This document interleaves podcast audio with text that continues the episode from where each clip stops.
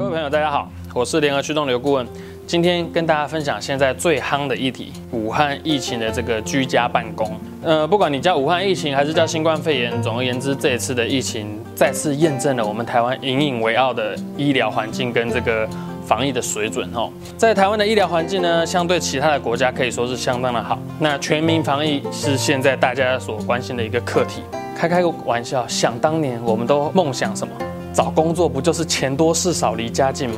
我们一不小心梦想实现了，我们进到直接在家工作，哎，开心了吧？在家工作呢，要注意哪些事情呢？居家办公，很多企业主第一个会想到的问题就是说，他在家里工作，我到底该怎么管理他？他到底有没有准时上下班？或者是说，哎，在家工作需不需要签到呢？还是要这个上下班打卡，该怎么处理这个问题？刘顾问有几点小小的这个建议，好，可以建议大家。其实我们在家工作不外乎就是采取所谓的员工自主管理。仔细想想，其实就算员工今天在公司工作，我也没有八小时盯着他到底有没有认真做嘛。所以我们呼吁各位老板呢，其实我们还是采取信任的角度，我们还是可以掌握员工该有的工作进度跟这个实际的执行成果。那这边提供三个小方法给大家做参考。那方法一呢，我们建议老板可以使用所谓的工作日志，让我们的员工啊每天去登记这个工作日志的内容跟时间，我们就可以清楚的掌握到说，哎，那他在家的时间到底从事了哪些工作？就算有这个所谓的加班的需求呢，我们也请他登记到底是什么事情做不完，有需要加班，该加班我们公司确实也不会说这个不准他加班哈，该加的这个加班我们就按照规定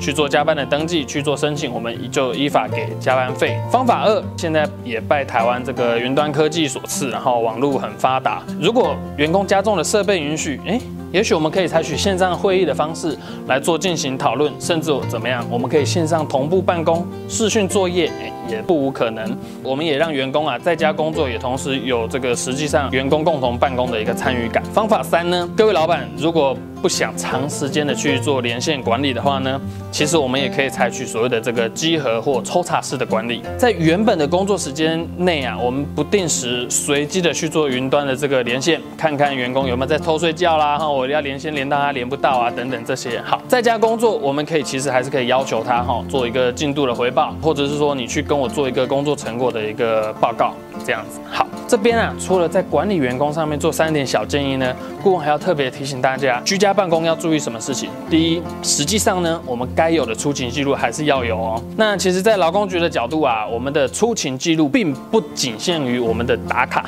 那不论你是这个网络打卡呢，还是说这个用这个